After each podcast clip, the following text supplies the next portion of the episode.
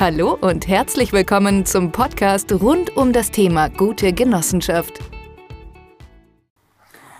Ähm, bei den Anteilen frage ich mich, was ist denn, ähm, was ist denn da ähm, am, am besten? Es macht ja keinen Sinn, zu viele Anteile zu halten, weil mit einem Anteil bin ich ja bestens bedient und äh, bin dann auch gar nicht in dem Sinne angreifbar. Falls es zu einer Privatinsolvenz kommen sollte, ist ja nur mein, ein, ein, also mein Anteil, den ich habe, den einen, den können Sie fänden aber alles andere ja nicht. Ja, und deswegen, je mehr Anteile ich habe, umso negativer oder schlechter ist es ja dann für mich. Außer ich schütte vielleicht Dividenden aus oder sowas, dann wird es wahrscheinlich, also in meinem Kopf jetzt anteilig äh, berechnet. Aber ansonsten macht es ja bei der Förderung, spielt es ja keine Rolle. Also auch bei, den, bei, der, bei der Ausschüttung, ich nenne das jetzt mal nicht Dividende, sondern bei der Ausschüttung, zählt ja nur das Verhältnis. Also das ist ja wurscht. Ähm, wenn du zwei Anteile hast und deine anderen zwei Mitglieder haben jeder einen Anteil, gehört dir schon mal die Hälfte der, der Ausschüttung.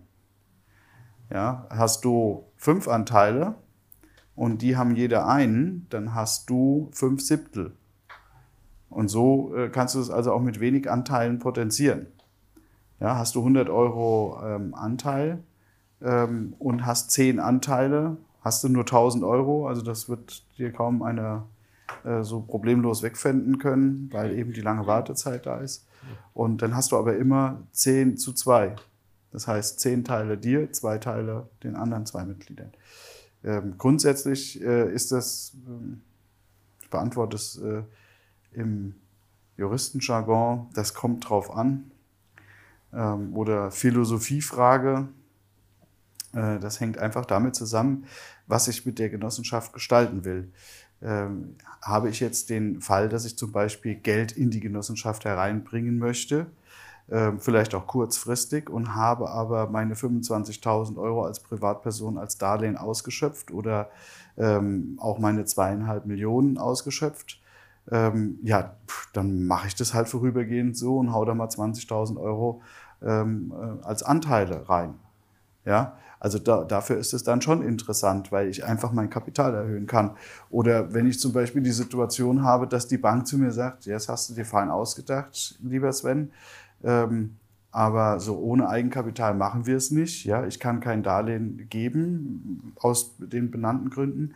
Und dann gehe ich natürlich hin und gebe das Eigenkapital als Geschäftsanteil hinein. Und ähm, ich sage immer, das mit dem, mit dem Schutz, dem Pfändungsschutz, das sollte man ja, da sollte man ja in der Lage sein, das vorher zu erkennen, äh, bevor man in eine Privatinsolvenz rutscht. Ja, also das, äh, dann kann man ja immer noch agieren. Und äh, da wir ja, wie jetzt alle feststellen, von heute auf morgen einfach die Sachen erstmal verschwinden lassen können, ja, ähm, ist für uns das ja auch eigentlich kein Problem. Habe ich jetzt, äh, was weiß ich, äh, für 20.000 Euro Anteile und ähm, ich merke, es könnte zu einem Problem führen in naher Zukunft oder ich habe irgendwelchen Unsinn gemacht oder ich bin verklagt worden oder sonst was, ähm, dann kriegt die 20.000 Anteile. Ähm, ich sage so, wie ich es machen würde. Ähm, meine Frau, meine Kinder ähm, oder meine Gesellschaft. Ähm, und wenn die alle Strecke reisen, kriegt auch der Marek das Geld ich muss auch keine Schenkungssteuer oder sowas irgendwie. Ja, natürlich musst du. Du musst immer, wenn du irgendwas überträgst. Aber das ist, das ist vollkommen klar. Also natürlich muss da Schenkungssteuer bezahlt werden. Deswegen würde ich es natürlich an meine Frau und meine Kinder machen. Meine Frau hätte einen 500.000 Freibetrag. Jedes Kind hätte nochmal 400.000. Ähm, sind zwei Kinder, eine Frau in der, in der äh, Genossenschaft. Also da könnte ich schon mal. Ähm, nach Adam Riese 1,3 Millionen hin und her schieben, ohne dass irgendein äh, Euro Steuern anfällt. Selbst bei Marek wäre es kein Problem, der hätte 25.000 Freibetrag ne, als, als, als Nicht-Verwandter. Äh, also dem können ich auch schon mal 25.000 äh, geben, ohne dass es dass eine Steuer anfällt. Und ähm, dann ist auch immer wieder das mit den Steuern, ich, ich sage ja immer, wir müssen immer das kleinere Übel suchen. Ja, das werden wir nachher bei der Gestaltung ja auch haben. Wir suchen nach dem kleineren Übel. Äh, wir werden in Deutschland äh, nicht irgendwie steuerfrei sein können. Das funktioniert so erstmal nicht. Wie gesagt, da muss man ein bisschen mit Auslandssachen arbeiten und selbst da kommst du nicht auf 0 Prozent. Haben wir ja gestern gehört. Selbst in Armenien, die sehr interessiert sind daran, dass Menschen äh, zu ihnen kommen, ähm, selbst die müssen 5 Prozent nehmen, weil von irgendwas muss ja auch so ein Staat mal leben. Ne? Das ist ja vollkommen klar. Das geht unserem deutschen Staat ja auch nicht anders. Ähm, und ähm, deswegen ist das eine Philosophiefrage, wie man das gestaltet. Aber das, das Schöne daran ist, ich habe es aufwandsfrei und ähm, jetzt mit diesem Schenken, hin und her schenken, das kommt alles erst am Ende eines Jahres. Das heißt, wenn ich jetzt im Januar sehe, ich habe ein Problem, übertrage ich meine 20.000 Euro auf meine Familie oder selbst, äh, sagen wir mal 50.000 auf den Marek, da hätten wir, hätten wir mal einen Fall, äh, wo es, wo es auch zur Steuer führt. Ähm, schenke ich ihm, ja, und ähm, ich mache einen Vertrag mit ihm, dass ich diese Schenkung aber wieder zurücknehmen kann. Also, dass ich die teilweise oder vollständig zurücknehmen kann. Achtung, nicht wieder zurückschenken, dann fällt Doppelschenkungssteuer an. Da muss man sehr vorsichtig sein. Ähm, aber wenn ich jetzt sage, äh, lieber Marek, ich schenke dir meine, ähm, meine, meine 50.000 Euro, die schenke ich dir in Anteilen. Ähm, aber wenn, was weiß ich, ähm, es im November früher dunkel wird als im August, ähm, dann kann ich das auch wieder zurücknehmen.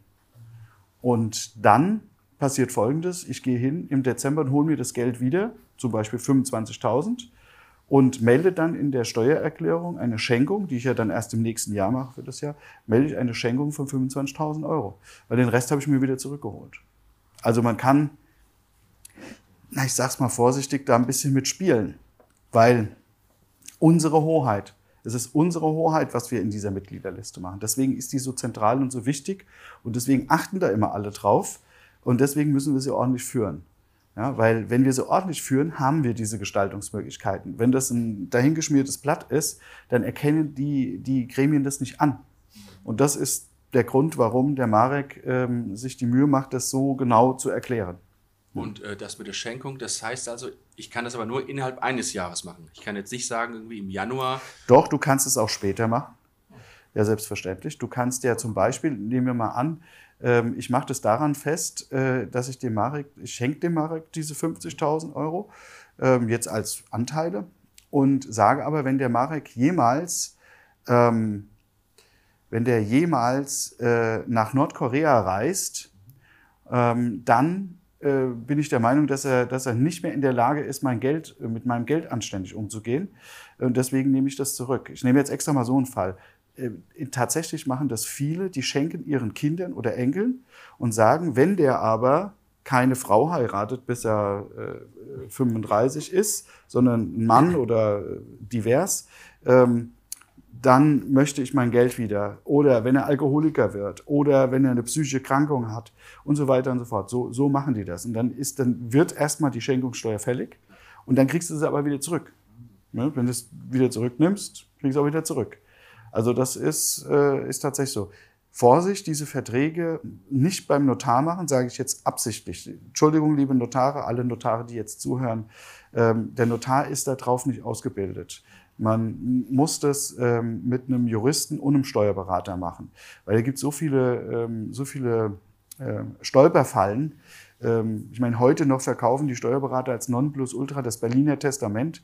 Das Berliner Testament, ich sage es mal vorsichtig, das äh, einzig Gute daran ist das Wort Berlin. Ähm, ja, ist so. Also, ja, ist, ist tatsächlich so. Ja. Das ist, äh, das kann ganz gefährlich werden, kann äh, zu, zu wirklich schweren, schweren und, und also zu sehr teurem Testament werden. Ja? Äh, das hängt einfach damit zusammen, dass die meisten ihren Güterstand vorher nicht geklärt haben. Ja? Und da achtet ein Notar, den interessiert es nicht. Ja? Und wenn man jetzt nur den Juristen hat, Entschuldigung, Tatewig, aber wenn man jetzt nur den Juristen hat, der, der kann das auch nicht voll erfassen. Der macht das juristisch vollkommen richtig, aber sieht natürlich die Stolperfallen nicht dahinter. Also lieber, lieber ich sag's so, wie ich denke. Lieber 2.000, 3.000 Euro für einen guten Steuerberater ausgegeben, der das jeden Tag macht, der vielleicht 200, 300 solche Verträge macht. Aber man hat dann am Ende auch was, was belastbar ist und funktioniert. Und dasselbe gilt für Schenkungsverträge. Das ist eine sehr gute Gestaltungsmöglichkeit, die man nutzen kann, aber man muss sie richtig nutzen und muss alle Stolperfallen äh, rausnehmen. Das war jetzt Exkurs in die, ins Schenkungssteuerrecht. Das war's für heute. Weitere Infos finden Sie jederzeit auf www.genoheld.de. Auf Wiederhören!